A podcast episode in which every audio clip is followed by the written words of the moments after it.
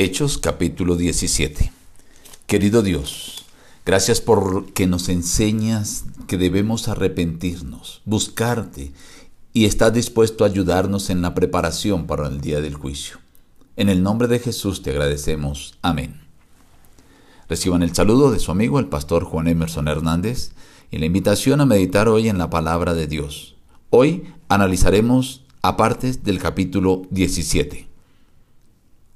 Pasando por Anfípolis y Apolonia llegaron a Tesalónica. Había una sinagoga de los judíos y Pablo, como acostumbraba, fue con ellos por tres sábados y discutió con ellos, declarando y exponiendo de las escrituras que era necesario que el Cristo padeciera y resucitara de los muertos. Algunos de ellos creyeron, asimismo un gran número de griegos piadosos y mujeres nobles no pocas. Celosos los judíos, tomaron consigo algunos ociosos hombres malos con los que juntaron una turba y alborotaron la ciudad, asaltaron la casa de Jasón e intentaron sacarlos al pueblo, pero como no los hallaron, trajeron a Jasón ante las autoridades. Los hermanos enviaron de noche a Pablo y a Silas hasta Berea. Estos eran más nobles que los que estaban en Tesalónica, pues recibieron la palabra con toda solicitud escudriñando cada día las escrituras para ver si estas cosas eran así. Cuando los judíos de Tesalónica supieron que también en Berea era anunciada la palabra de Dios por Pablo, fueron allí y también alborotaron a las multitudes.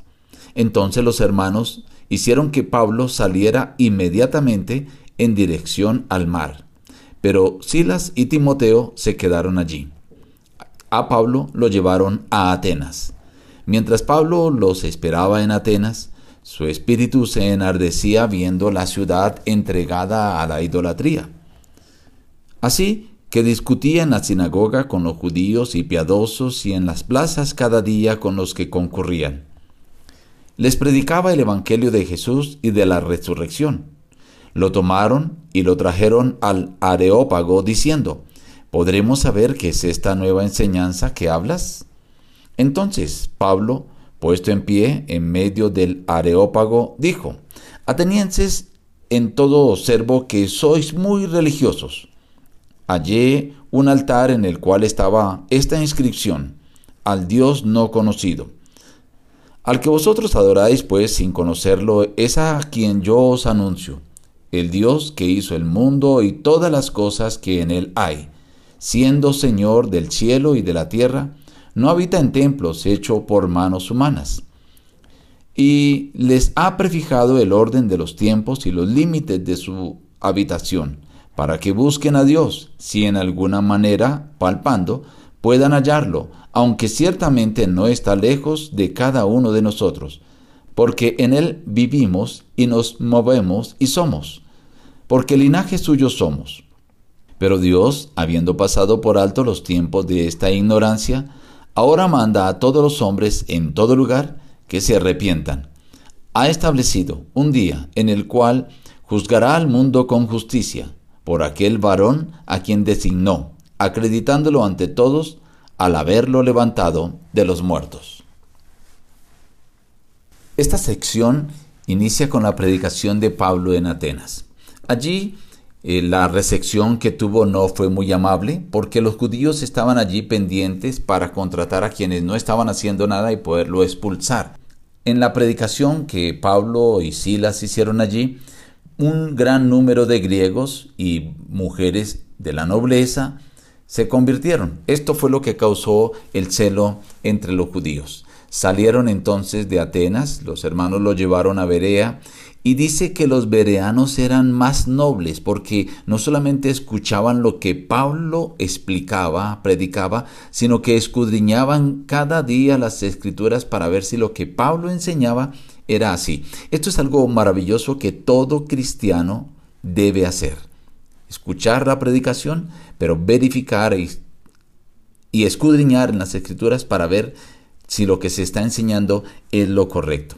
Cuando los judíos supieron que allí en Berea también estaba Pablo, se vinieron tras él para alborotar también al pueblo. los hermanos se encargan de llevar a Pablo a Atenas, dejarlo allí a salvo. Pablo estaba esperando que llegara Marcos y Silas, pero mientras que esperaba no se pudo quedar quieto porque veía que los atenienses eran muy idólatras y pasó y vio un montonón de altares a dioses diversos y empezó a refutar y a hablar en las plazas y en la sinagoga acerca del el Evangelio de Jesús. Entonces, cuando escucharon que él hablaba acerca de la resurrección, dijeron esto es una nueva doctrina. A propósito, los atenienses eran personas dedicadas a todo lo nuevo, a enseñar y a oír cualquier cosa nueva.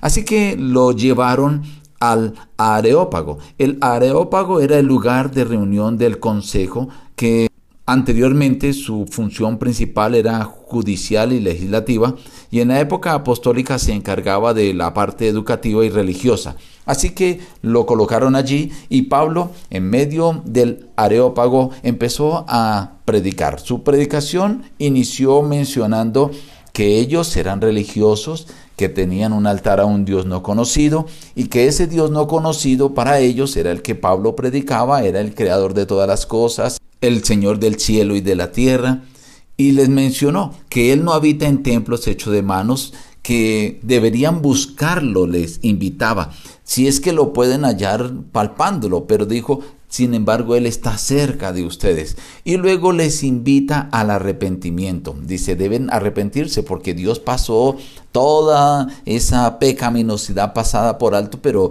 desea que se arrepientan. ¿Por qué? Porque a ese que Dios exaltó, que es Jesús, va a venir a juzgar.